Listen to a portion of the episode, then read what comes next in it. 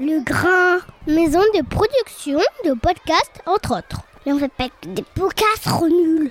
Bah oui, c'est pour ça que j'ai dit entre autres. On cause, ça parle de, ça cause de, on parle de quoi? On cause de quoi? Ça parle de quoi? Ça cause de quoi? En tout cas, de se, se poser la question et se dire euh, est-ce que j'ai envie de me dépasser Euh, Ça vaut le coup ça vaut le d'y penser, ouais. Chers auditeurs, chères auditrices, Aou Bismillah, bienvenue sur En Cause 2, le podcast qui prend le temps de parler de toutes les cultures. Et aujourd'hui, je reçois, enfin, il me reçoit dans ce locaux, Pascal Coinon, qui est l'actuel directeur de Michelin Motorsport, la division compétition de Michelin. Pascal est entré chez Michelin il y a un peu plus de 30 ans, en tant que pilote d'essai à l'époque, en 1987 et il a occupé depuis différentes fonctions à des postes euh, à haute responsabilité un peu partout dans le monde. Et c'est en 2012 donc qu'il est euh, rentré, qu'il a été nommé directeur compétition. Alors, avec un tel parcours, avec un tel CV, je dois vous dire que j'ai été assez frappé de son extrême gentillesse. Vraiment sa simplicité, sa gentillesse, euh, sa spontanéité, j'allais dire. Et euh, j'espère que vous aussi, vous entendrez ça quand vous écouterez cette conversation. Cette conversation a duré un peu plus d'une heure. Donc je vous souhaite une bonne écoute et on se retrouve juste après. Même si t'es bon, même si t'as gagné, la première question que tu te poses, c'est qu'est-ce que je peux faire pour être encore meilleur? Parce que dès que tu t'arrêtes, t'es mort. Parce que les autres s'arrêtent pas. Euh, tout à l'heure, tu me demandais ce que je faisais comme. euh, euh, ce que la- l'association faisait. Et je voulais commencer cette conversation par une petite anecdote.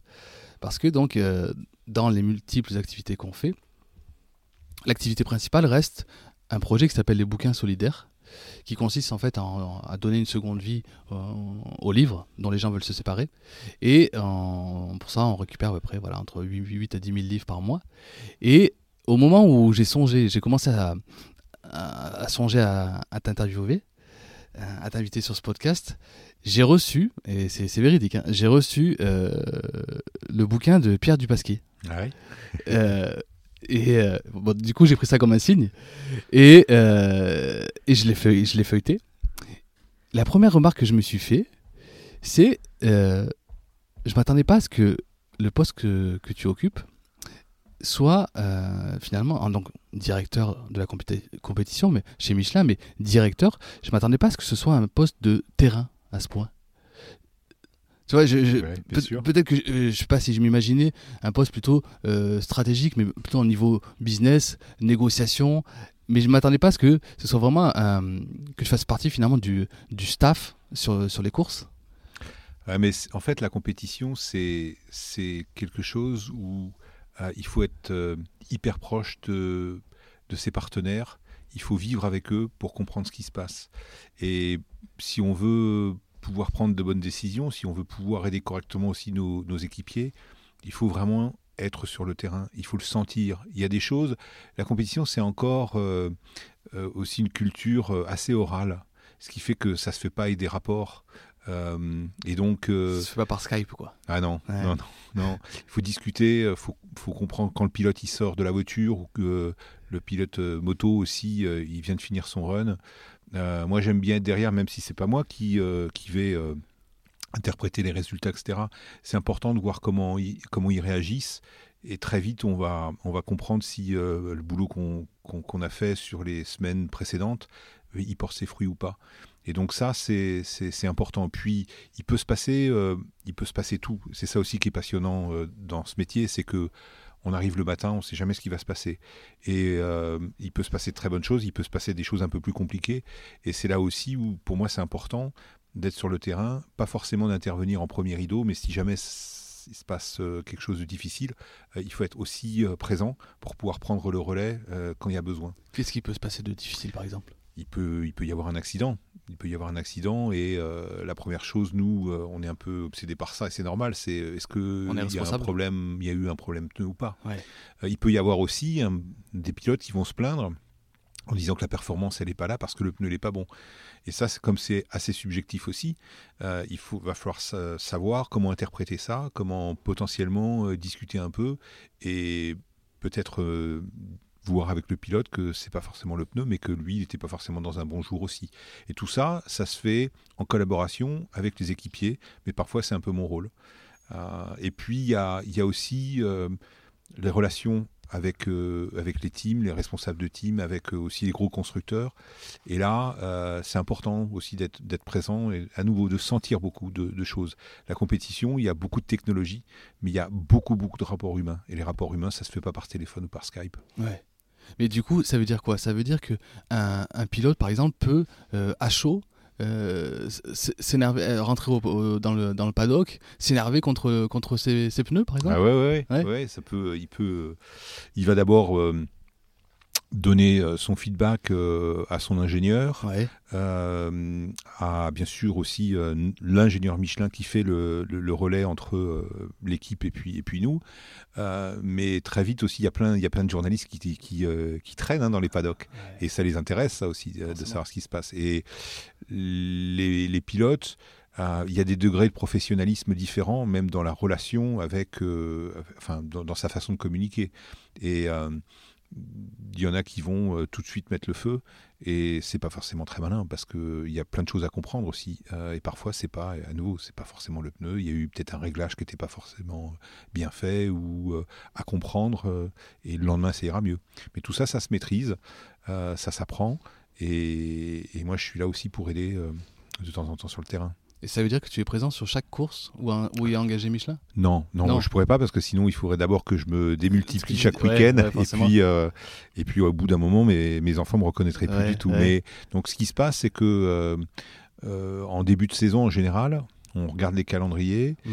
et puis on va se dire on va on va se mettre d'accord avec avec les responsables d'exploitation. Donc il y a des responsables de championnat pour chaque championnat. Donc il y a un responsable pour le championnat du monde de rallye, un responsable pour le championnat du monde d'endurance, un responsable pour euh, le championnat du monde de formule électrique, et puis la MotoGP par exemple, c'est les quatre grandes disciplines dans lesquelles on est. Et euh, avec eux, je vais voir. euh, soit les courses les plus importantes, soit euh, en cours de saison, on va voir si tout se passe bien. Eh bien, je vais peut-être en faire un peu moins d'une catégorie, puis un peu plus de l'autre. Donc euh, voilà, je vais faire euh, sur 13 rallyes, je vais en faire 4, 5 sur euh, 8 courses de championnat du monde d'endurance, je vais en faire euh, à peu près 4 aussi. Sur 19 euh, MotoGP, je vais en faire 5-6. Voilà, donc euh, mais ça monte vite. hein. Euh, c'est sûr. voilà, ça fait entre 25 et 30 week-ends par, euh, par année. ouais. Dans une interview que, que j'ai j'ai vue de toi, tu parlais de. euh, J'aimerais bien que tu, tu en dises plus du, du triangle magique euh, voiture, pilote, euh, bien lu, ouais. euh, pneu. ouais. Et oui, parce que euh, un pneu tout seul, ça veut rien dire. Une voiture toute seule, ça veut rien dire. Et par exemple, ce qui est assez intéressant, c'est quand une équipe, par exemple, change de marque de pneu, eh bien, euh, tu dis pas simplement, ben voilà, je vais prendre un autre pneu, je le mets sur la voiture et puis euh, ça va mieux aller. Ou des fois, en général, ça va même nettement moins bien au tout début. Il faut trouver les bons réglages de la voiture, ça veut dire la géométrie qui va bien, ça veut dire les pressions qui vont bien, parce que les, les pneus, ils ont, euh, c'est fait avec, euh, c'est fait, il y a un squelette, et puis il y a des gommes. Les gommes, elles vont réagir différemment en fonction de la rugosité du sol, en fonction de la température euh, extérieure, mais aussi en fonction de, à nouveau, de son architecture, de, son squelette. Donc ça, il, faut bien le comprendre. Une voiture par rapport à une autre, des équipes, ils vont avoir euh, peut-être des préférences euh, pour. euh, ils vont se dire par exemple, euh, eh bien, je vais plutôt favoriser la vitesse en ligne droite, et d'autres vont favoriser l'agilité dans les dans les dans les virages. Mm. Et puis il y a le pilote lui-même qui va dire, bah moi je préfère freiner le plus tard possible à fond, ou bien être un peu plus prendre les, les- les virages de façon plus coulée. Donc tout ça, ça fait que c'est pas forcément la même solution technique pneu qui va marcher. Et euh, au bout du bout, ce qu'il faut, c'est extraire le plus de performance possible entre le pilote, la voiture et, le pneu. Et c'est ça le, C'est ça l'accord du triangle. Ouais. Ouais, c'est ça. Le savoir-faire, ça va être euh, le technicien d'écurie, de Michelin, Ouais. qui va lui euh, ben, proposer des choses, mais aussi récupérer euh, les informations, le, sentiment, les commentaires du pilote après qu'il ait fait ses 4-5 tours, par exemple, de, de test. Euh, et puis, euh, il, va, il va donner ça aussi aux responsables de championnat, aux ingénieurs, qui, eux, vont aussi décortiquer certaines analyses objectives, donc des temps autour, euh, d'autres d'autres chiffres particuliers. Et puis après, bah, il faut essayer de comprendre en se disant, bah, tiens, par rapport à ce cas-là, c'est plutôt un pneu avec une architecture un peu souple, puis une gomme qui va réagir comme ci et comme ça. Donc voilà, c'est ça, le, de, bien comprendre ça le plus vite possible. Parce que euh, pendant un week-end, les essais, ça passe très très vite. Et le but, c'est de comprendre. Ah oui, tout, tout ça, c'est le temps des essais. C'est pendant les temps des essais. C'est pas sur l'année pour, pour, pour performer. Après, au, au- disons qu'il va y avoir deux choses. Il va y avoir la conception de ce qu'on appelle la gamme, donc euh, c'est euh, l'ensemble des pneus. Donc ça, on ne le change pas effectivement Ouais. à toutes les courses. Ça va permettre d'avoir des grosses options pour l'évolution majeure de, de nos pneus. Puis après, chaque week-end, ça va être, euh, bah, si on a le, choix entre, on amène en général deux à trois, euh, pneus. ouais, Ouais, et puis deux à trois pneus Ah oui, différents. différent, ouais. Euh, ça va être de dire euh, je l'utilise le pneu A, j'utilise dans quelles conditions, le B dans quelles conditions, et c'est pas forcément le même en fonction du pilote et de la voiture. Ah. Donc ça, il faut vite le comprendre. Et en général, on a euh, deux séances d'essai. Il y a les qualifs qui arrivent très vite, et puis après il y a la course. Est-ce qu'il y a du, euh, du off Est-ce que tu t'es déjà retrouvé avec un, un- je sais pas moi, à l'hôtel, à discuter avec un pilote euh, ou avec un constructeur euh, et essayer justement de. Parce qu'il y a ce que disent les, les, les chiffres ou les, les données, les ingénieurs, et je pense qu'il y a des choses qui ne, qui ne sont pas dites. Mm. Est-ce que, est -ce que ça peut être aussi ton, ton boulot d'aller faire émerger des choses qui, qui, qui ne sont pas dites pour encore mieux comprendre? Oui, mais je dirais que enfin, le, mon boulot, mais aussi euh, enfin, celui de, de, de- de- de l'ingénieur ou euh, du technicien d'écurie, ça va être surtout d'établir la, plus, la, la, la, la confiance la plus ouverte possible, la plus forte possible. Parce que quand on commence à avoir du off, ça veut dire j'hésite à te dire quelque chose. Et c'est assez marrant, euh, toutes les grosses, grosses réussites qu'on a eues. je me rappelle, il y a, il y a trois ans, on, on a invité euh, euh, le Ronnie Quintarelli, qui, euh, qui est un super, euh, super pilote italien qui a gagné plusieurs fois le championnat Super GT au Japon. C'est un des championnats les plus difficiles. Et euh, il nous a dit, là où, sur, euh, en l'espace de 4 à 5 saisons, là où j'ai senti vraiment une étape, c'est quand on s'est dit les choses sans arrière-pensée. Ouais. On s'est vraiment tout dit tout de suite. Et là, tu perds pas de temps, parce que ce qu'il faut, ça- à nouveau, euh, je t'ai dit, Ouais. on, a, on a peu de temps. Mm. Il faut réagir très vite. Et donc, si tu perds du temps en disant je te le dis, je te le dis pas, ou je te le dirai après, c'est trop tard. Et ça veut dire que si d'autres équipes ont un dialogue plus ouvert avec leurs manufacturiers, eux, ils vont gagner du temps. Et ça, c'est pas possible. Donc, euh, après, ça va dépendre. Des fois, on s'entend mieux avec certains qu'avec d'autres, ou bien la confiance, elle vient plus vite. Mais voilà, le off, si on en a, c'est pas bon signe. C'est pas bon signe, ok. Ouais. Est-ce est-ce que tu, euh, est-ce qu'on peut faire ce, ce métier sans être forcément un, un passionné des sports mécaniques? Est-ce qu'on peut être un pur technicien dans ce boulot? Bah, enfin, il faut, euh, il faut quand même avoir une passion. Alors, euh, si on n'aime pas du tout les, vo- les- les voitures de course, c'est un peu gênant. Euh, mais je dirais qu'il faut, il faut aimer les challenges. Hmm. Voilà. Donc, euh, par exemple, euh, quelqu'un qui qui connaîtrait pas bien la course automobile, mais qui serait passionné par les bateaux, par exemple, pourquoi pas? Mais je dirais quand même que, enfin, ça et on est obligé d'être passionné parce que c'est quand même hyper intense. Et donc, euh, et on, on voit des gens qui, qui viennent en disant, mais tiens, est-ce qu'il n'y a pas un boulot à la compète? Là, ça, ça a l'air d'être sympa. On fait bien attention. euh, avant de, de les prendre ou d'aller plus loin dans la conversation, c'est pourquoi vraiment tu veux le faire?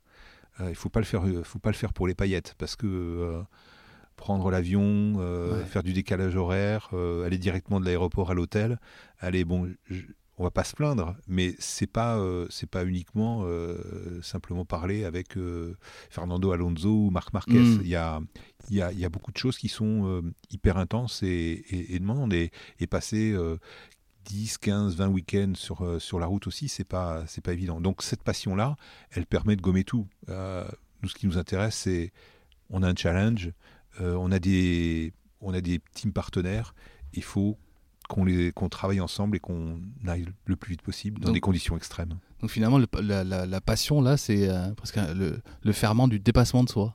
Oui. Ouais. Ouais, ouais. C'est euh, le docteur Ulrich, le- le- l'ex-patron de, de Audisport, qui, euh, qui disait la- ce qui est très intéressant en compétition, tu as deux choses. La première, c'est que tu es obligé de prendre des décisions très rapides et tu as le résultat de ta décision très rapidement aussi. Et tu peux pas tricher, c'est le temps autour. Donc il n'y a pas d'excuse. C'est voilà. Et quand ça se passe mal, le week-end il est long parce que tu souffres avec ton, Ouais. avec ton Ton équipe. pilote, avec ton Puis la deuxième chose, c'est même si tu es bon, même si tu as gagné, la première question que tu te poses, c'est qu'est-ce que je peux faire pour être encore meilleur? Parce que dès que tu t'arrêtes, tu es mort. Parce que les autres s'arrêtent pas. Donc c'est pour ça, c'est effectivement le dépassement de, de- de soi-même. Et c'est qu'est-ce qu'on peut faire d'autre? Qu'est-ce qu'on peut faire de plus? Qu'est-ce qu'on peut faire mieux? Parce qu'on sait que les- tout le monde va le faire ça. Et ça, c'est tous les, les, les personnes im- impliquées dans ce triangle magique là qui se posent la question. Ouais. Donc du pilote au technicien d'écurie. de- Bah oui, mais c'est ça aussi, euh, je dirais, la magie de la compétition. Et aussi, on en viendra certainement à, à ça. Pourquoi hum, je nous décris comme le labo du labo chez Michelin Ouais. C'est que, euh, comme on n'arrête pas, euh, c'est toujours euh, de se dire bah, qu'est-ce qu'il y a comme nouvelle idée Euh, Comment est-ce qu'on peut la tester le plus vite possible on débug en fait des, des choses qui après seront regardées de façon peut-être encore un peu plus fine plus tard pour utiliser des technologies qu'on a prouvées sur la piste, comment le, le mettre sur la route. Ouais. Mais mais il y a cette, effectivement cette, cette passion de qu'est-ce qu'on peut faire d'autre Qu'est-ce qui, existe aujourd'hui Comment on peut pousser Euh, Ça, c'est hyper utile et c'est pour ça que, euh, en fait, on est, euh, on est une race un peu particulière, mais aussi intéressante pour, pour faire évoluer, pour faire évoluer la, la technologie. Quoi. Bien sûr. Ouais. Et je, je te pose la question du- de la passion aussi parce que quand tu rentres en, en 87, si je ne me trompe pas, à, Mi- dans- à Michelin, Hmm. c'est en tant que pilote d'essai. Ouais, ouais. Et ça avait, et alors ça par contre, c'était pas du tout prévu, puisque euh, je venais de finir mes études et j'ai fait mon ma formation. Je suis physicien chimiste. Ouais. Euh, et d'ailleurs, il y a une anecdote assez marrante. Et donc, euh, quand on, on rentrait à l'époque, ça se fait encore un peu maintenant, mais on avait une période là assez longue à l'époque, c'était 3-4 mois, où euh, on rentrait pas pour un métier en fait, on rentrait pour un profil. Ouais. Et puis après, euh, bah, ça nous donnait pendant ces quatre mois, on avait un une espèce de, enfin, on avait un sujet. Ça nous permettait de voir pas mal de gens. Et puis ça permettait aussi aux gens de nous, nous voir, nous comprendre. Et euh, au fur et à mesure, on dialoguait aussi avec un espèce de maître de stage. Ouais. En disant, bah voilà, tiens, j'ai vu ça, ça m'intéresserait plutôt de faire ça. Et puis euh, eux disaient, tiens, euh, vu son profil euh, et vu les besoins, on pourrait le mettre par-ci, par-là. Et euh, j'ai eu à, à rencontrer des, des- des- des essayeurs. Et j'ai dit, tiens, ça, ça m'intéresserait. Mais ça n'a rien à voir avec. euh, J'étais pas, je faisais pas de compétition Ah, en dehors. C'est euh, la voilà. question que je me posais non, en non, non, non. Je, je conduisais, mais Ouais. voilà, comme, comme tout le monde. fait. D'accord. Et, euh, et puis finalement, ils se sont dit, bah, ça peut être intéressant parce que c'est à l'époque où on commençait de plus en plus à essayer de faire des, des relations entre des mesures sur le véhicule et puis ce dont je te parlais tout à l'heure, c'est les sensations subjectives. Mhm, mhm. Voilà, je, je vais faire un tour avec une voiture, je reviens. finalement, le pneu, il était, euh, il était assez directeur, ou bien euh, il n'était pas très confortable, ça remoulissait sur les petites bosses, etc. Donc c'était d'être capable de décrire ça. Et puis après, faire plein de mesures dans la voiture, essayer de faire des corrélations. Donc ils ont commencé à regarder euh, les ingénieurs qui traînaient à, à l'époque et qui pouvaient être intéressés par ça. Et euh, bah voilà, ça s'est ça s'est fait comme ça.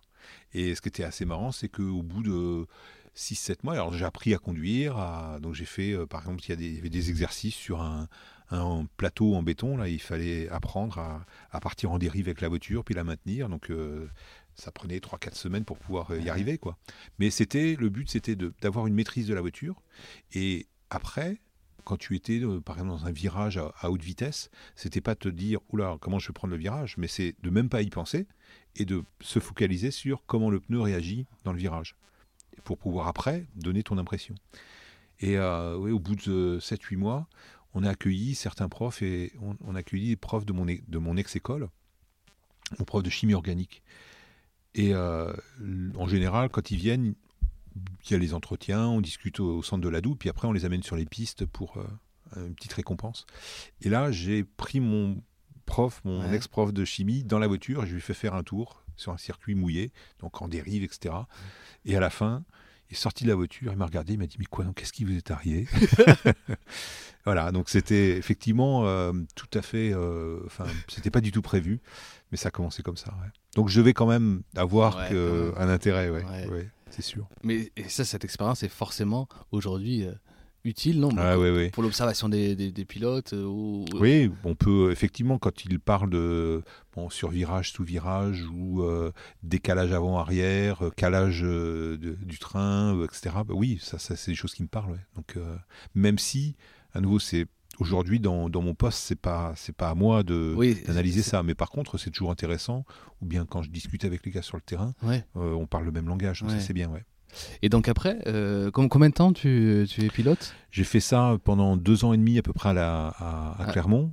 Et puis, euh, l'un de mes buts aussi, c'était quand je suis rentré chez Michelin, c'était. J'étais intéressé, bon, par la voiture, bien sûr. J'étais intéressé pour travailler pour un leader dans son, dans son domaine.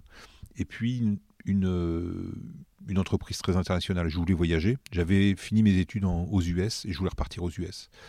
Et même quand, dans les, embau- dans les entretiens d'embauche, j'avais dit, euh, moi, je veux repartir très vite. On m'a dit, oui, monsieur euh, ou jeune homme, vous allez d'abord découvrir euh, Clermont-Ferrand, et puis après, pourquoi pas. Et, mais ça s'est fait relativement rapidement. Donc je suis parti au bout de deux ans et demi. Je me suis occupé des essais là-bas, À Greensville, à Greenville, ouais, qui est la, Ouais. la ville Michelin euh, aux en États-Unis. Caroline, voilà, Ouais, du Sud. Mmh. J'ai fait ça pendant à peu près un an, et après, j'ai, j'ai, je me suis dirigé vers euh, le- la technologie du pneu. Donc j'ai fait de, la conception de, de nouveaux pneus. Donc là, euh, j'ai utilisé un petit peu plus euh, Le mon bagage. background euh, plutôt d'ingénieur, là, ouais, dans ce cas-là, ok. d'ingénieur. Ouais, ouais, tout à fait. Et après? Après, ça a été très varié. Et ça, c'est aussi quelque chose qui est enfin, hyper intéressant euh, chez Michelin. C'est toujours vrai. hein. C'est qu'on on reste dans la même entreprise, mais on fait des métiers très différents. On peut faire des métiers très différents. Donc euh, après, euh, donc j'ai fait 4 ans de, de développement pneu. Et après, on est, je dis on parce que j'ai connu ma femme là-bas. Ouais. Euh, on est revenu sur Clermont. Je me suis occupé de marketing, marketing produit. Euh, ça, j'ai fait ça pendant 5 ans. Et après, alors là, un changement encore plus euh, radical. Alors, Ouais, attends, je, ouais. je- je t'arrête juste. comment on, on passe là du coup de, de la partie purement technique à la partie marketing? Le marketing, là c'était du marketing un peu technique, ce qui fait que c'était pas trop trop compliqué parce qu'en fait, bon moi j'ai, mes parents étaient commerçants donc j'avais un peu de fibre aussi commerciale Ouais, dans, dans, dans- dans le sang. Euh, et, euh, et et donc le, le, le marketing technique c'est plutôt de, de bien comprendre euh, les besoins euh, des, des- des clients. Ouais. Donc là, on va discuter avec les vendeurs, on va discuter aussi euh, avec ben, des, des, gens qui ont des voitures, et puis euh, voilà. Et puis de traduire ça dans ce qu'on appelle des cahiers des charges. C'est-à-dire, par rapport au pneu d'aujourd'hui, le pneu de demain, il faut qu'il fasse mieux où, euh, de combien, et puis si jamais on peut lâcher un peu sur une performance ou une autre, ce serait où. Donc ce- c'est c'est de comprendre le besoin et de traduire dans les fiches techniques. Donc ça, c'était plutôt, on va dire, ça peut être une évolution naturelle. C'était pas très très compliqué. Où ça a été un petit peu euh, surprenant pour mes managers à l'époque, c'est quand ai dit, bah, je voudrais faire maintenant, euh, je voudrais faire de la vente ou être directeur commercial. Et donc là, c'est posé la question, parce qu'à l'époque, il fallait euh, aller faire des stages de euh, 18 mois sur la route euh, pour bien comprendre tout ça. Et là, on m'a envoyé directement euh, aux Pays-Bas. Ouais. Ouais, où là, j'étais, j'ai pris la direction, de la direction commerciale du, du pays. Et, euh, et ça a été aussi très intéressant. Parce que les, euh, les Hollandais, ils s'appellent pas les Chinois de l'Europe pour rien. hein. Donc Ouais. euh, ça a été une formation accélérée. Parce que là, la négo, c'était, Ah ouais. hyper serré. Mais c'était à nouveau euh, très très intéressant. Ça n'a pas duré très très longtemps. Parce qu'après, il y a eu euh, une, autre, une autre possibilité, une autre ouverture. Mais ça, c'était... on, a, on a passé beaucoup de, de bon temps là-bas. Et c'est quoi C'est un nouveau challenge à cha- à chaque fois du coup? Ouais, ouais, parce que là, c'était à la fois euh, bon, découvrir quand même un nouveau métier, découvrir des clients, une nouvelle langue. Et au moment où on commençait à parler un tout petit peu euh, euh, néerlandais, eh ben, il a fallu partir euh, pour un nouveau challenge aussi, un nouveau continent. un nouveau continent, puisque on nous a proposé d'aller à Singapour. Et là, c'était super aussi parce que j'avais, envie de découvrir l'Asie. Et là, c'était pour un boulot, donc c'était un peu responsable du, du business euh, pneus voiture pour l'Asie. Et là, c'était un peu une combinaison de ce que j'avais fait avant, parce que il fallait comprendre euh, pas mal de marketing, euh, de la vente, et puis euh, bah, y mettre un petit peu plus de, de enfin, élargir un peu les connaissances avec euh, la partie de ce qu'on appelle supply chain et puis euh, manufacturing. Donc là, il y avait euh, le produit, en fabriquer combien, à quel moment, le livrer où. Bon, bien sûr, il y avait des gens qui travaillaient avec moi, mais il y avait cette synthèse un peu. Et ça, c'était, c'est toujours pareil, c'est des défis, c'est des découvertes de nouvelles choses. Et c'est de se mettre à l'interface et de faire travailler tout le monde ensemble. Ça, ça m'intéresse, ça m'a toujours intéressé. On verra, c'est un peu le rôle aussi euh, encore aujourd'hui. Donc euh, des, découvertes aussi de nouvelles cultures, et là, au pluriel, hein, parce que quand il fallait aller euh, discuter euh, en Australie, en Corée, en Thaïlande, c'était pas tout à fait la, fa- la même façon de, de s'y prendre, et ça, c'était aussi hyper passionnant. Et qu'est- qu'est-ce qui t'a attiré Tu disais que tu, tu voulais aller en Asie? Pourquoi? Le monde est divers, c'est dommage de s'isoler et de voir qu'une chose ou euh, qu'un esprit. euh, je connaissais, j'avais découvert un peu l'Europe, j'avais eu la chance de passer presque enfin, un peu plus de dix ans même aux US, c'était de dire bah, c'est vraiment très intéressant de découvrir des gens qui pensent autrement ou qui agissent différemment. Donc euh, bah, continuons à faire le tour de la planète pour pouvoir s'enrichir aussi. Et puis, euh, puis on découvre des, des gens formidables. Ça permet aussi d'avoir des amis. On a encore, euh, Ouais. euh, on est, on est retourné l'année dernière avec Ouais. les enfants et on a revu des gens en Thaïlande ou à Singapour et c'était vachement sympa. Ouais. Donc ça, ça met du piment dans la vie. Et en plus, je, je- dans ce, ah non, c'est dans un autre article que, que j'avais lu sur Auto News, je crois, une, une interview où on te demande quelle serait. C'était en 2012, tu venais prendre le, le poste Mm. et on, on te demande euh, quelle serait ta valeur ajoutée. Alors je sais que tu n'aimes pas qu'on parle de, de toi et de ta valeur ajoutée, mais tu disais très humblement, mais tu disais si à la limite je pouvais apporter quelque chose, ça serait peut-être une culture, euh, une vision mondiale. Mm. Pour, pour toi, c'est important. C'est vrai, oui, parce que même à l'époque, euh, donc en 2012, euh, il y avait une partie de la compétition Michelin qui était très mondiale à travers les championnats du monde. Mais par contre, on a d'autres activités comme euh, les collections rétro, donc les, les- les pneus des vieilles voitures, Mhm. Euh, même ce qu'on appelle la compétition client. Donc c'est euh, toi, si tu veux faire un rallye du côté de tiers, ou bien si tu veux aller t'amuser sur un circuit, tu prends des pneus un peu spéciaux, Mhm. des pneus de compétition, mais pas aussi élaborés que pour un championnat du monde. Euh, à l'époque, on en vendait pas mal, mais on était assez orienté Europe. Et, et, euh, j'ai senti que effectivement, en ayant passé du temps et en ayant même des réseaux un peu euh, internes, euh, à la fois en Amérique du Nord et puis en Asie, ça allait permettre potentiellement de voir s'il y avait de quoi faire. Et on a effectivement pas mal développé. Aujourd'hui, on vend et on a de l'activité qui se développe bien en Amérique du Nord et puis euh, des choses qui se passent euh, sur l'Asie. Et là, on est en train de progresser en Chine aussi. Donc ça, c'est pareil, c'est un, challenge, et mais c'est ce qui m'intéressait. Et ça, c'est pas mal. C'est qu'aujourd'hui, on se rend compte que nous, dans, ma position, je disais, bon, c'est surprenant de, effectivement, de se retrouver pas mal sur le terrain quand on est sur des grosses compétitions, mais aussi, euh, il y a de la négo à avoir ou bien à comprendre. Il y a essayer de, comprendre les besoins qui sont différents pour euh, un pilote amateur ou un pilote semi-pro, pour aussi un organisateur de course ou pour une fédération. Tout ça, c'est des clients différents. Et euh, bah, ce que j'ai pu faire euh, en marketing ou ce que j'ai pu apprendre en vente, ce que j'ai pu apprendre en management général, et ben, tout ça, ça se retrouve un peu en condensé dans, ce poste. C'est un poste qui est extrêmement riche, plus riche qu'on pourrait le, penser, parce que c'est pas seulement d'être effectivement présent sur un circuit pendant une course un peu connue. Mais du coup, l'idée de comprendre, d'avoir une vision mondiale, finalement euh, euh, diverse, c'est aussi pour essayer de, de- de- euh, c'est quoi C'est pour ça, pour essayer de s'ajuster, s'adapter au, au profil du client, Mm. de selon d'où, selon l'endroit d'où il vient en fait. Oui, bien sûr. Ouais. Bien sûr. Parce qu'il y a, il y a son besoin, mais il y a, il y a- y a sa culture aussi. Et donc, par exemple, dire on va se développer euh, en rallye euh, en Amérique du Nord, bah non. Euh, ils font pas de rallye en Amérique du Nord. Ils font plutôt des courses dans le désert avec des gros pick-up trucks. Mm. Il vaut mieux le savoir. Parce qu'on a des gens sur place, mais aussi un relais par rapport au siège. Hmm.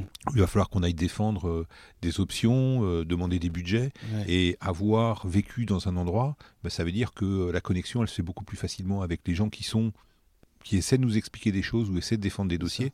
Donc euh, d'y avoir passé du temps, ça, ça aide et ça rend crédible. Ouais. Après le marketing, ou c'est après ou c'est avant? La, la communication? Ah, C'est alors après après Singapour, en fait, Ouais. on est retourné aux US et là je me suis et là j'ai fait du j'étais responsable marketing. Donc là c'était du marketing pur et dur pendant six ans euh, pour euh, les US, le Canada et le Mexique. Ok. Voilà. Donc retour Euh, aux US. Retour aux US, et oui. Et euh, alors on serait bien resté euh, à, Singapour un peu plus longtemps parce qu'on y est resté euh, deux ans et demi. D'accord. Et là, je me rappelle, manager qui me dit bah, on, on a besoin, il y a, y a un poste là qui s'est libéré, on pense que tu pourrais nous aider là-dessus. J'ai dit ouais, mais moi je suis bien euh, Ah, à à Singapour, Singapour. on n'a pas fait le tour encore. Hein, hein. Il m'a dit oui, mais euh, bon, ma femme est américaine, Ouais. Dit, Ah, je suis sûr qu'elle sera contente de retourner chez elle. Il, il a Alors. joué là-dessus. je suis là-dessus.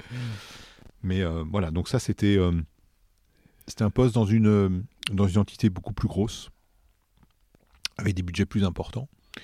Euh, ça a été intéressant, mais par contre c'était un, sentiment euh, assez bizarre parce que j'avais l'impression, euh, même avec à nouveau des budgets plus importants, etc., d'être presque un peu plus prisonnier. C'est, on rentrait dans une plus grosse structure. Mhm. Donc, ça valait le coup de le vivre. Mais par contre, ça m'a permis de comprendre que peut-être que je préfère vivre euh, ou travailler dans des environnements un petit peu plus légers, euh, plus agiles, euh, où on a besoin de faire plusieurs choses, peut-être en, en même temps. Donc ça, c'est, ça m'a permis de, de Parce confirmer mon profil. C'était quoi le, le- le poste là Là, c'était, c'était la mission, c'était donc tout le marketing du business tourisme, donc Ouais. bah, tourisme et camionnette, on va dire, donc véhicules légers euh, pour euh, pour le, marché de remplacement américain qui est énorme. hein.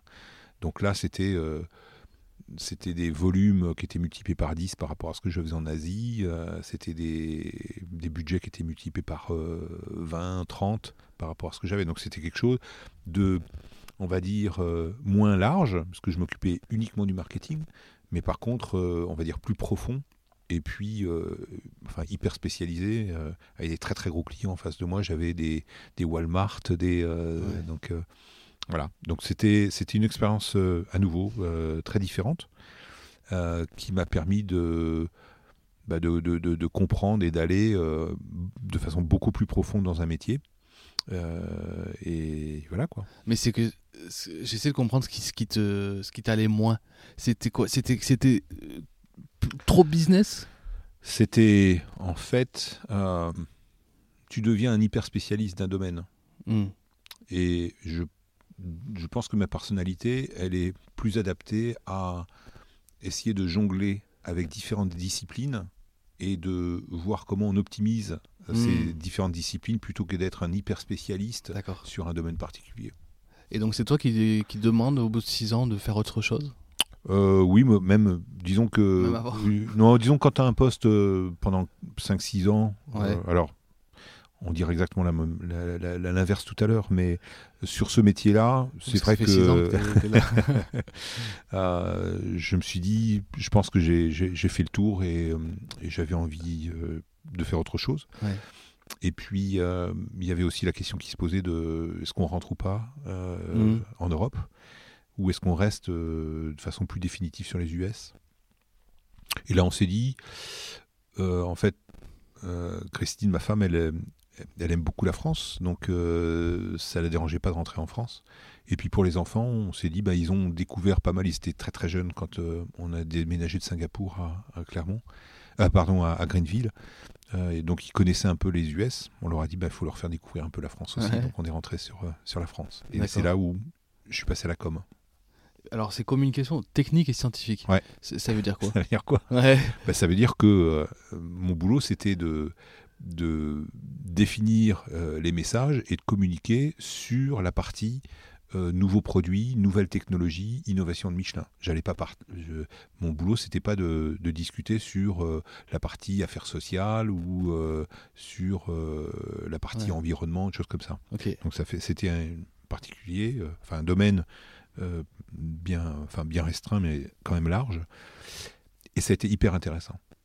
aussi. Alors là, à nouveau, découverte d'un d'un- Ouais. d'un environnement très différent, Mhm. d'un métier très différent.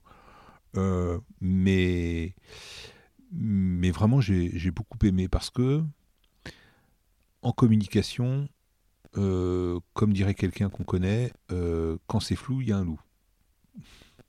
Et donc, ça permet de s'assurer qu'on a bien compris, ou bien son interlocuteur, de, en interne, on va dire, de le charcuter un peu pour être sûr que c'est solide. Et ça, c'est intéressant.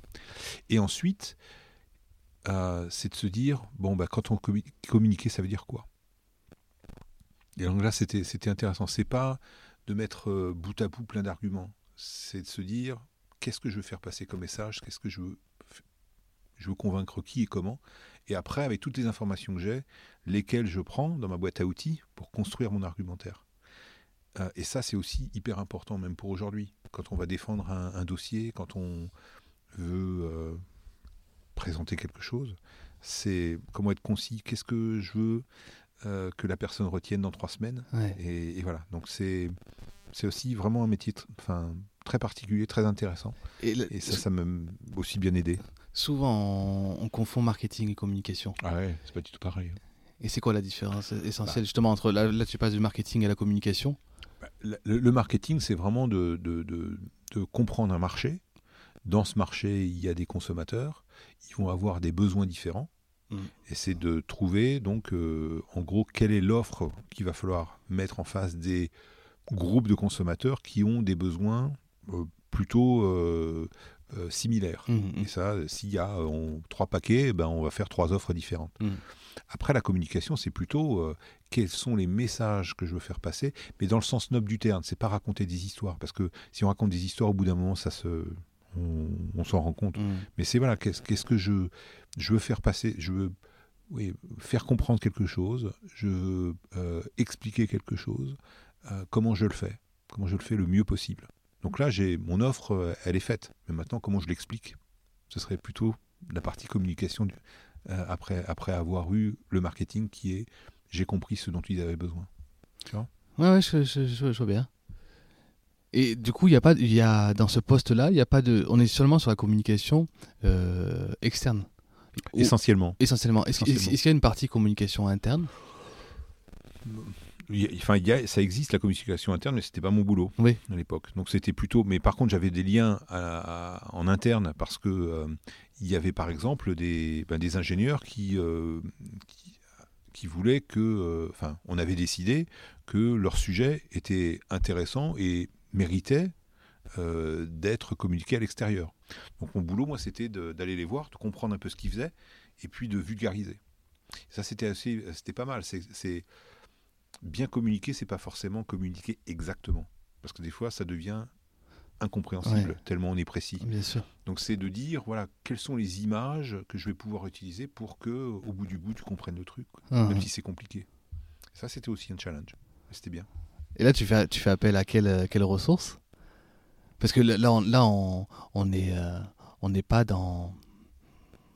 J'ai pas l'impression que ce soit, ce soit une fibre euh, scientifique dont on a besoin. Ah ben il y a une partie quand même qui est de la compréhension du, la du compréhension sujet. du sujet. Ouais. Mais, mais quand tu dis faire appel à des. fin- Finalement, c'est. euh, tu, tu, viens d'utiliser le mot vulgariser, Ouais. faire appel à des images. Ouais, ben ça c'était peut-être aussi une partie de. C'est, dans les scientifiques, tu en as euh, qui sont euh, très cerveau droit, d'autres cerveau gauche. Donc oui, c'est vrai que c'est un paquet. Voilà, c'était un mix, ouais, ouais. un mix du cerveau, quoi. Et dans une. euh, j'a- J'adore, moi, les questions de, de communication, ju- justement. Et dans un groupe aussi, euh, aussi grand que Michelin, quels sont les principaux, justement, freins à la communication en interne? Hmm. Qu'est-ce que tu dirais? Qu'est-ce que- Ce qui est, ce qui est- enfin, je pense que naturellement, on n'est jamais satisfait de la communication. Parce que euh, soit euh, ça va être, ah bah j'étais pas au courant. Alors comment on, on met au courant les gens qui de plus en plus ont pas beaucoup de temps, sont pas forcément dans le même lieu, euh, sont pas forcément intéressés par les mêmes sujets. Donc le risque, c'est à un moment, ça va être de surcommuniquer. Et donc là, on passe de je suis pas au courant à pff, Je suis noyé. on en parle encore, ouais. euh, je sais même plus. euh, Ouais. voilà, donc c'est quels sont les sujets majeurs qui sont pas les mêmes suivant les personnes. Et donc, euh, c'est ce qu'on travaille aussi un peu ici, parce qu'on on a des, ce qu'on appelle des hypermobiles. Il y a des gens qui sont toujours partis euh, bah, faire des tests sur les circuits, etc. Et comment on les tient au courant? Euh, et les mails ou les intranets, bon, ça va à un moment, mais il y a un moment aussi, il faut être, faut être ensemble. Donc, on essaie d'avoir des formats différents. Alors, on a un, un séminaire annuel, par exemple, c'est toute une journée. Et on essaie de le faire aussi plutôt sympa. Et dedans, pendant cette journée, on va à la fois parler de sujets qui sont spécifiquement motorsport, mais aussi des sujets qui sont hors de notre monde, mais qui, touchent à Michelin, par exemple, stratégie industrielle, ou bien euh, qu'est-ce qui se passe en digital, pour pouvoir euh, garder l'intérêt aussi. On appartient au groupe Michelin. Ça va être aussi euh, des réunions informelles, ce qu'on appelle le café news. Une fois par mois, on, offre le café à tout le monde, on se réunit là, dans cet espace, et on va parler de choses, euh, je dirais, euh, très ponctuelles, mais s'assurer que tout le monde a entendu le même message. Euh, et puis, ça va être aussi euh, certains, certains mails ou certains, certains articles qui sont sur l'internet. Donc, Je pense que la bonne communication, ça va être un mix de différents canaux et formes pour que tout le monde, tout le monde y retrouve un peu ce dont il a besoin. C'est compliqué, hein Et c'est compliqué, je suppose, aussi quand dans une culture qu'on ne connaît pas, du coup. Quand on est à Singapour ou, Ah oui, oui, oui, oui. ou, ou Ouais. aux Pays-Bas. ou- Bah, c'est là où ici il faut s'appuyer sur les coéquipiers euh, Ouais. locaux. Euh, et donc c'est là on parlait aussi de confiance euh, pour Ouais. avoir des résultats en compétition. Mhm, Il y mhm. a de la confiance aussi pour pouvoir faire du bon management et s'appuyer sur les gens euh, pour qu'ils puissent aussi nous dire attends là c'est pas forcément comme ça qu'on l'aurait fait chez nous et d'être suffisamment enfin d'avoir cette ouverture qui permette aux gens de pas avoir peur de, de te le dire et puis euh, de pas s'offusquer de se dire bah oui bon bah très bien Euh, j'ai pas trop pas fait très bien ce coup-ci mais euh, j'ai compris et puis je ferai mieux la prochaine fois Av- Avant qu'on commence, tu, tu, tu me parlais de. de- de- tu utilisais l'image de, de chef d'orchestre. Mm. Du coup, pour toi, un, un bon, un bon directeur, un bon manager, c'est un, c'est un chef d'orchestre? Ah oui, oui, je pense parce que et de plus en plus, on, on parle beaucoup euh, chez Michelin et puis euh, en général hein, dans tu as des euh, de la responsabilisation des euh, des sociétés libérées entre Mhm. guillemets, etc. C'est quoi? C'est de se dire que un manager en fait, euh, c'est pas un spécialiste de tous les domaines des gens qui le supervisent parce que tu exploses et puis c'est plus possible aujourd'hui. Ça va tellement vite, c'est tellement compliqué. Donc en fait, c'est de se dire par rapport à la mission que l'on a en termes de, de, de- de groupe, de- d'entité, est-ce que j'ai les bons profils de, de personnes Mm. Et euh, est-ce que je, et, et je vais être là pour les aider lorsqu'il y a un problème? Mais lorsque ils peuvent résoudre un problème sans venir me voir, c'est bon. Donc tu vois, c'est c'est pas, euh, je vais pas leur dire comment faire. Et à la limite, même mon rôle, c'est de leur dire Attends, tu me poses une question, mais finalement, je pense que tu vas être capable de y répondre. Donc, je n'y réponds pas. Mm.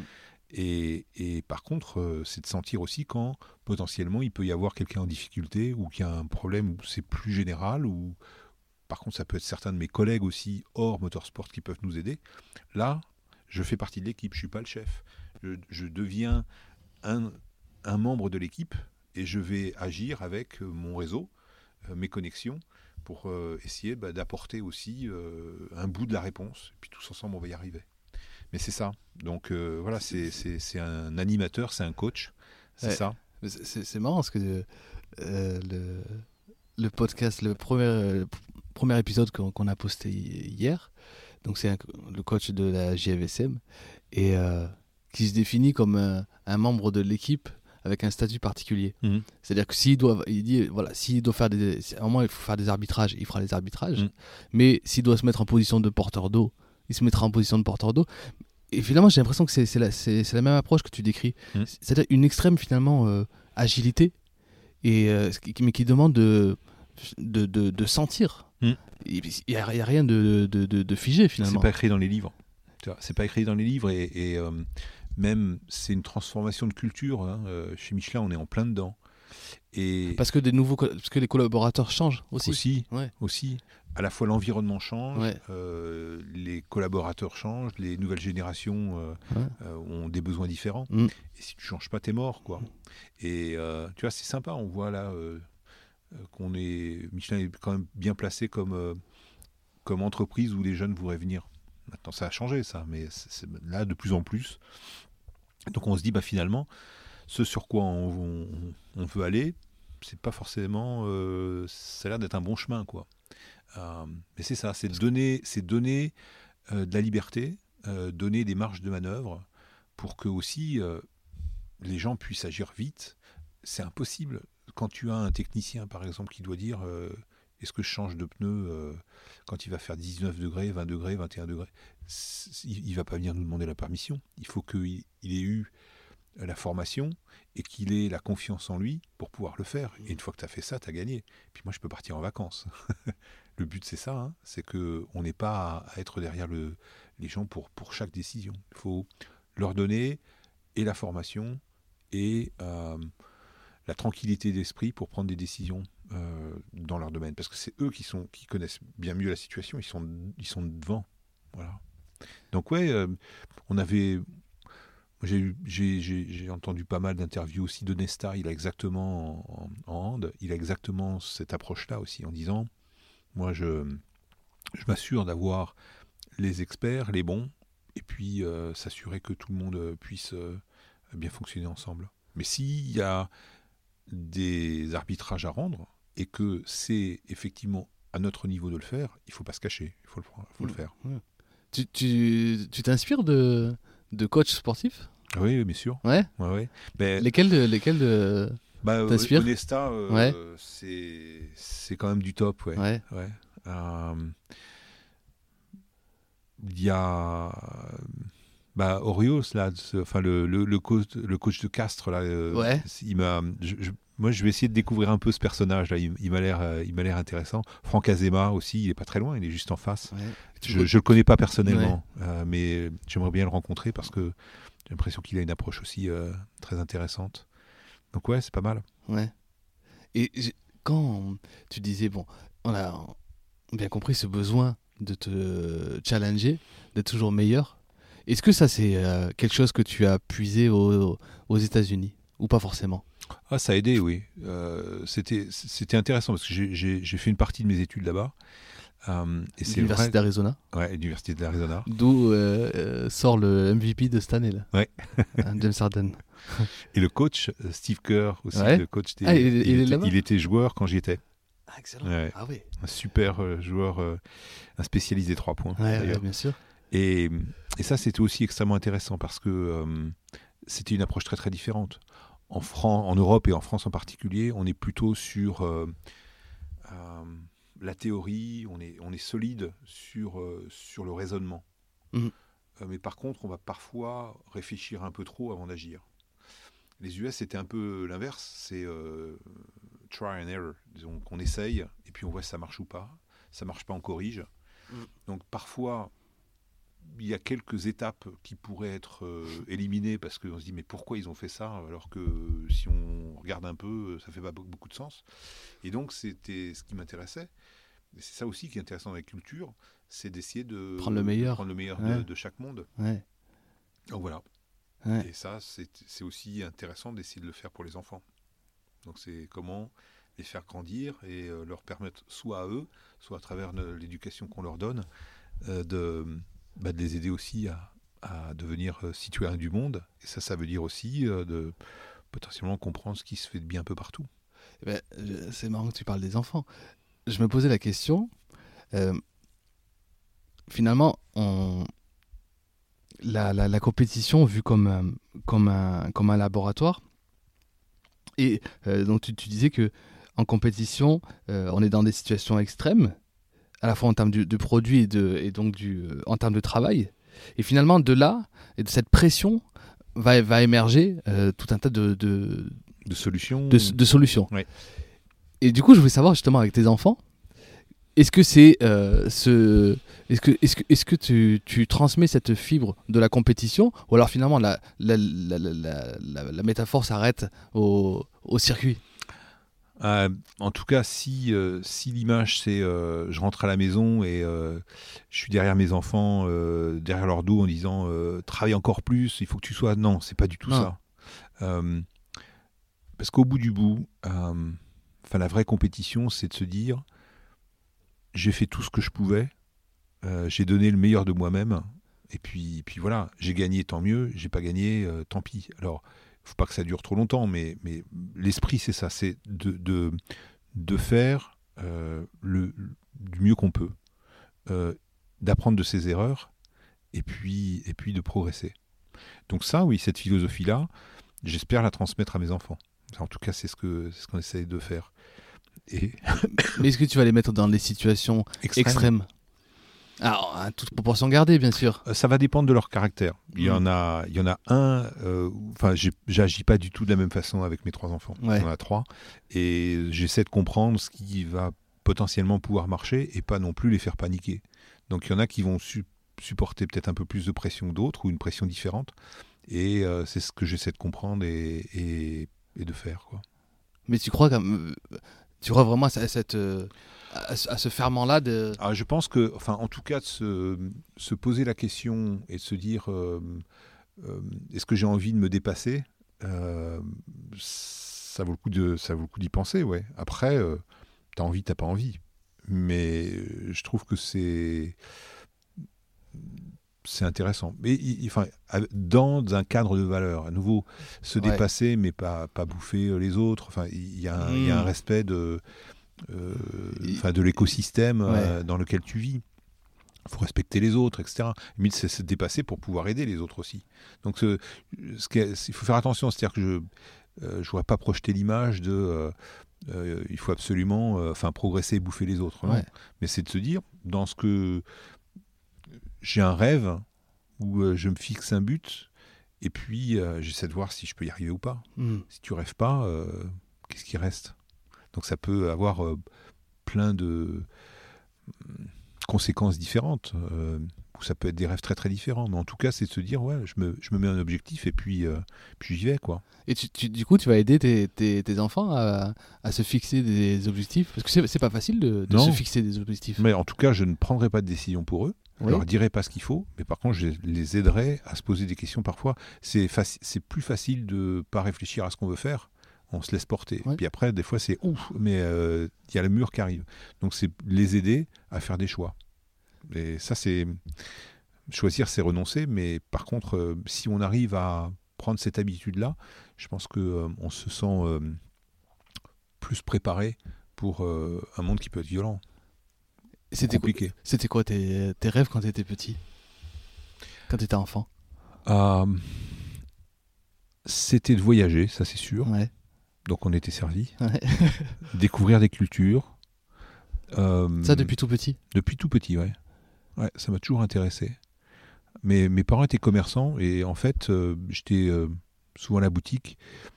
Et ce qui m'intéressait, c'était de voir des gens différents aussi. Ouais. Euh, et donc, Hmm. bah, c'était local, mais après, c'était dire, bah, Auvergne pourquoi pas. Non, Non, c'était dans la région parisienne. D'accord, ok. Voilà, donc ça, c'était ça. Euh, et puis, c'était de, enfin, d'avoir de la liberté de ne pas m'ennuyer.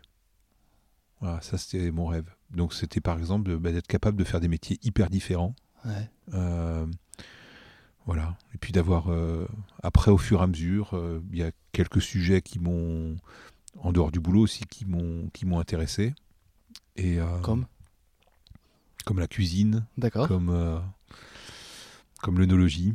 Donc, ce sont Ouais. des choses où, euh, où quand, quand j'ai du temps, j'aime bien me, me réfugier un peu dans, dans ça. Ça me, ça me lave la tête. Ouais. Et puis, euh, ça donne beaucoup de plaisir. Et quelle qualité tu apprécies particulièrement chez, chez un homme? Chez un homme, une femme? Chez l'humain, dans l'humain, quoi. Loyauté et respect. Je pense que euh, c'est c'est hyper important. Euh, si on revient dans le monde du motosport, euh, on, on arrive à qualifier les, les gens. Il y en a qui sont pas forcément très loyaux. Parce que quand tu veux absolument gagner, des fois tu oublies Ouais. euh, certaines choses. Ouais. Ça, c'est pas, c'est pas très sympa. Et tu peux pas construire sur sur du long terme. On a l'habitude de dire on gagne ensemble, on perd ensemble. Et quand on perd, eh ben, on essaie de voir comment on peut ressurgir. Mm. Il y en a, euh, tu perds ensemble et puis ils te lâchent tout de suite. Ah oui. Ils vont voir celui qui est meilleur, puis quitte à revenir te voir après en disant euh, non, mais euh, bien sûr. Donc ouais, je pense que c'est c'est important pour construire quelque chose sur le long terme, à la fois avec euh, avec des coéquipiers, mais aussi pareil dans un couple, dans une Ouais. famille, avec des amis. Euh, ça c'est important, ouais, la joyeuseté. Donc les, les qualités finalement que tu apprécies chez, chez un homme, ça va être les mêmes que tu vas apprécier chez un pilote ou chez un, Ah ouais, chez sûr, constructeur. Bien sûr. Ah. Ouais, ouais. Ouais, parce qu'après tu te sens en confiance et tu peux. euh, c'est une base. Si t'as pas cette base là, qu'est-ce qui se passe quoi? Donc voilà. Après l'humour, c'est sympa. Ouais. Mais c'est du, du plus. C'est Mm. pas la fondation. La fondation, c'est la loyauté et le Mm. respect. Mm. Et j'ai l'impression que le sens de la famille est important aussi. Ah oui, oui, oui. oui. Non, bah c'est. Enfin, c'est superbe de voir. euh, En fait, quand tu. Je dirais pas tu bosses, mais en tout cas, tu, tu te donnes, tu essaies de passer euh, des valeurs. Et puis là, euh, bah, nos enfants, ils, ont, ils, sont, ils sont ados maintenant, ou il y en a un qui est presque hors de la- de l'adolescence. tu vois comment ils réagissent, et si Ouais. euh, ça se passe plutôt bien, tu dis, waouh, j'ai. C'est des petites pierres euh, que tu as posées pendant des années, des années, des années, et puis tu vois éclore ça. Euh, et ça, c'est bien.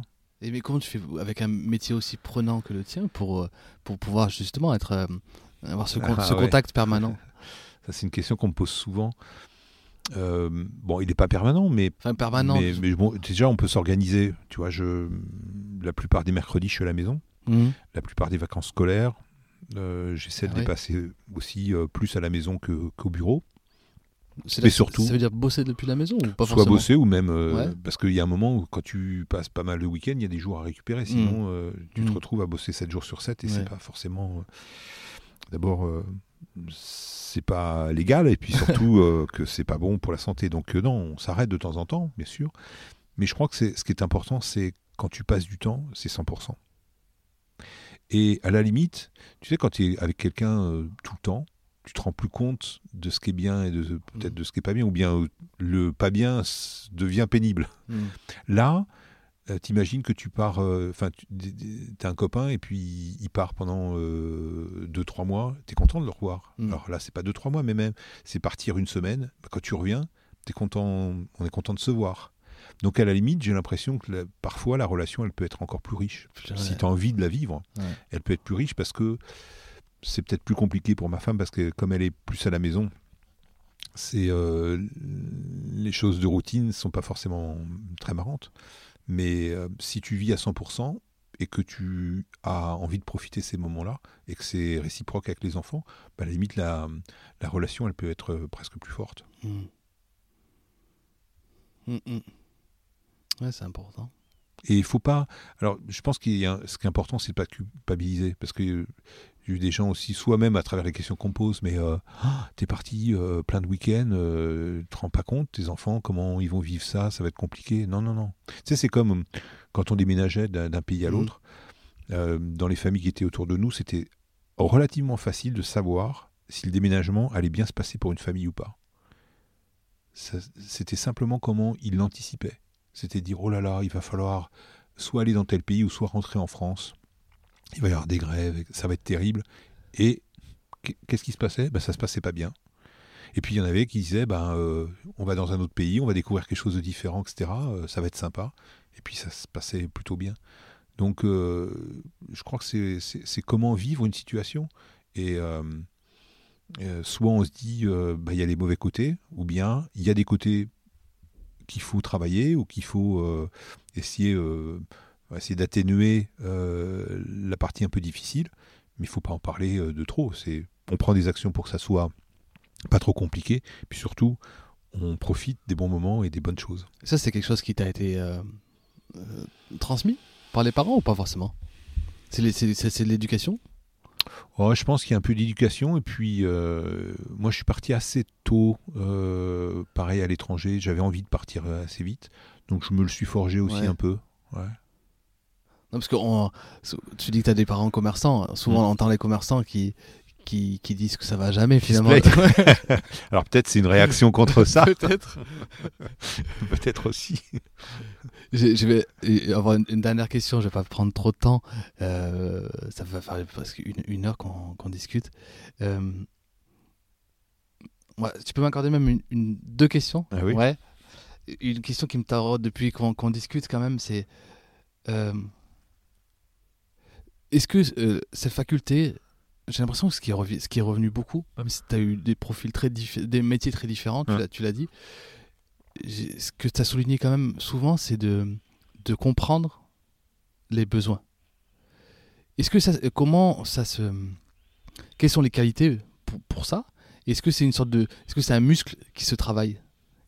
Ah oui, je pense, oui. C'est. euh, Il faut, je pense, être dans un état d'esprit que tu n'as pas la réponse. Euh, et que la réponse, elle va se construire en fonction de. Il faut, il faut avoir un sens de l'écoute. Je pense qu'il faut avoir envie d'aider les autres et ne pas avoir d'idées trop préconçues. Parce que tu peux te dire, ah tiens, euh, finalement, euh, sur une question, je vais écouter pour pouvoir comprendre ce besoin mais j'ai déjà en tête la, la réponse Mhm. ou le produit ou je sais pas quoi. Donc tu te fermes des possibilités. Ce qui est génial, c'est que quand tu, quand tu parles avec quelqu'un, etc., on te, on te donne quelque chose. on te donne une partie de la solution. Ce serait bête de ne pas l'accepter. Euh, donc c'est plutôt, tu parlais d'un muscle, moi je pense que c'est plutôt, enfin, tu vois, un, état d'esprit. Euh, Qu'est-ce que tu as à perdre à écouter les autres pour savoir ce dont ils ont besoin? Ça c'est un truc aussi, alors ça, je crois les- le, passage aux US m'a bien aidé. C'est que dans des discussions pour résoudre un problème, en France ou en Europe, et souvent en France, on cherche à avoir raison. On ne cherche pas à résoudre un problème. Alors qu'aux US, on cherche à résoudre un problème. Plus Et t'as raison, t'as pas raison, on s'en fout. Au bout du bout, t'as résolu le problème. Donc c'est cet esprit-là. Je m'en fous d'avoir raison. Au bout du bout, je veux résoudre un problème. Et en compète, tu peux avoir raison. Si tu tournes une seconde moins vite, Mm. eh ben ça va pas marcher. Mm. Donc au bout du bout, il faut comprendre pour pouvoir résoudre le problème.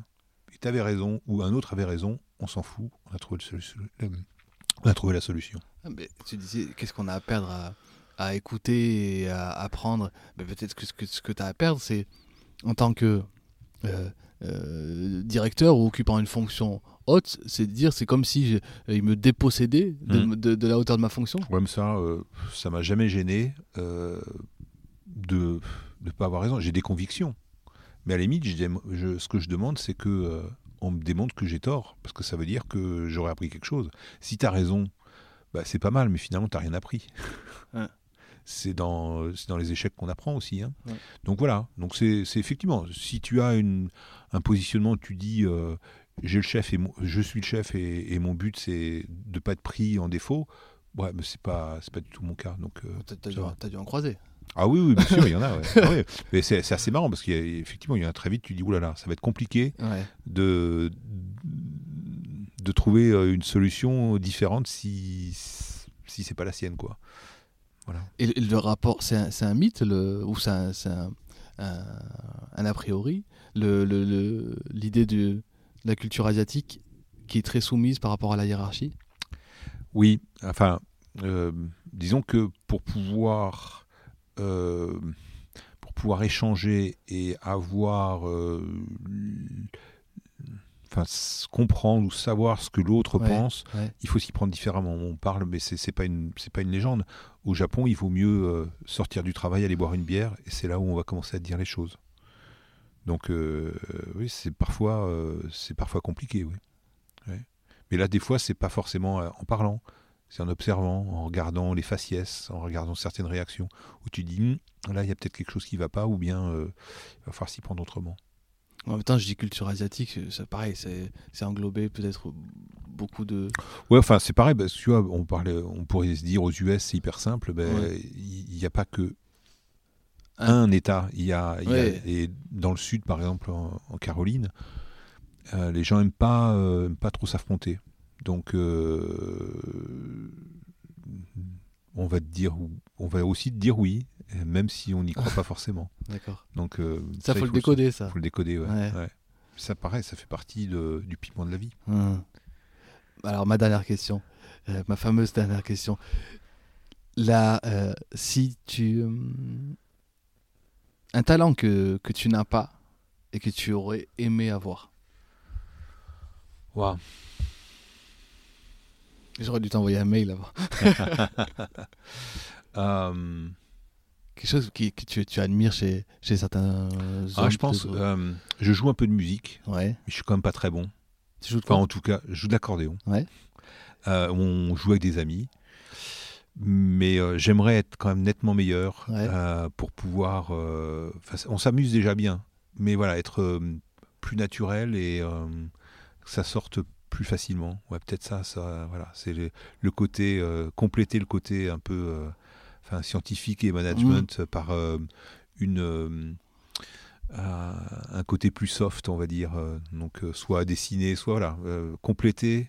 Créatif voilà, créativité.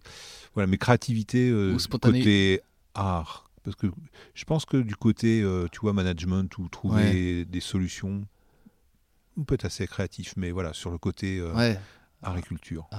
Ouais. Qu'est-ce qu'on peut te souhaiter sur le- professionnellement, professionnellement et personnellement sur les, euh, les années à venir? Allez. Voilà, que ça continue comme ça. Parce que là, on, on- on- je disais tout à l'heure en blaguant, mais on est aux 6 ans là. oui, oui, oui, oui. Non, non, mais enfin, ce serait compliqué de trouver quelque chose d'aussi passionnant. Ouais. Donc quand je réfléchis, euh, ah, je suis heureux dans ce que je fais, ça marche plutôt pas mal avec euh, enfin, les équipiers, euh, on, on délivre à peu près euh, ce qu'on s'est dit qu'on allait délivrer. ouais.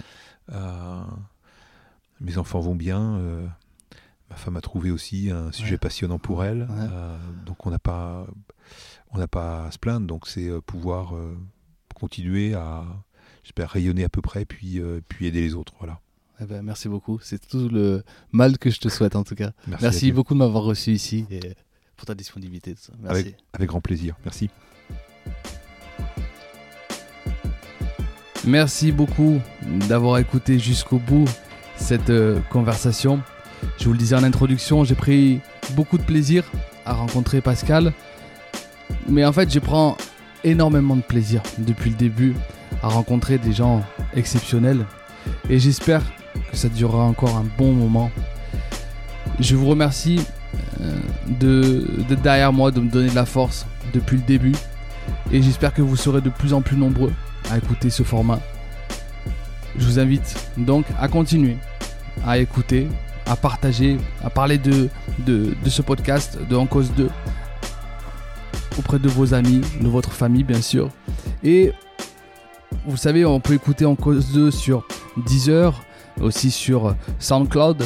Mais je vous conseille d'écouter l'émission plutôt sur vos applications de podcast. Alors si vous avez un iPhone, il y a déjà l'application euh, d'origine sur le téléphone avec Apple Podcast. Et sur Android, moi personnellement, je vous recommande Podcast Addict. Donc c'est celle que j'utilise. Et vous, comme ça, vous pouvez vous abonner au format, au podcast. Et vous pouvez en plus euh, noter ce qui, me, ce qui me permettra de donner plus de visibilité à l'émission. Voilà, on se retrouve donc dans 15 jours. Et vous connaissez maintenant, d'ici là, dites à ceux que vous aimez que vous les aimez. Allez, Cambé